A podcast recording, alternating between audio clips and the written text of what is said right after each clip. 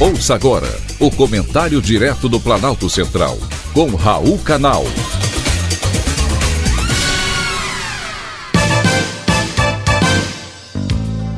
Queridos ouvintes e atentos escutantes, assunto de hoje saiu a LDO. Já está no Congresso Nacional a proposta de Lei de Diretrizes Orçamentárias. É aquele texto comprido e difícil de entender que o governo envia anualmente para ser aprovado pelos parlamentares, com o objetivo de apresentar as prioridades de gastos para o próximo ano. E o texto não é nada bom.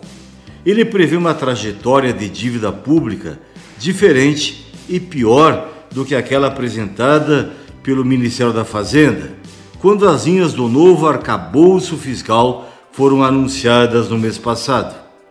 De acordo com o documento enviado ao Congresso, nesta segunda-feira, a dívida bruta da União vai aumentar a cada ano. Fechará o ano que vem em 77,7% do PIB, passando para 78,5% do PIB em 2025 e fechando o governo em 2026 com 79,3% do PIB. Isso só vai piorar a dívida e a economia do Brasil. Somente para lembrar, e ninguém gosta de lembrar coisa ruim, o período entre 2015 e 2016, os últimos anos do governo de Dilma Rousseff, foi pior para a economia do Brasil do que toda a pandemia. No governo da presidenta, o PIB encolheu 8,1%, com uma queda de renda per capita de 10,4%, de acordo com dados do IBGE. Agora, as projeções são ainda piores. Apontam para o crescimento da dívida pública para os próximos três anos. O texto remetido ao Congresso faz uma remissão à possibilidade de uma trajetória melhor se os juros caírem antes, porém sem apresentar os números. Para 2025 e 2026, os indicadores prevêem prejuízo para as empresas públicas, um pouco menos do que o esperado, mas tem sim prejuízo à vista.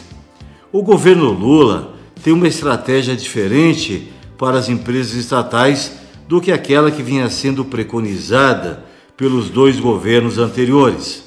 A ideia da atual gestão é de um maior protagonismo na atuação econômica e social das companhias do governo. O que era discurso agora também se evidencia na definição das metas para as empresas federais. Sinceramente, eu não vejo luz no final do túnel, a não ser que alguém aí me empreste um palito de fósforo. Foi um privilégio, mais uma vez, ter conversado com você.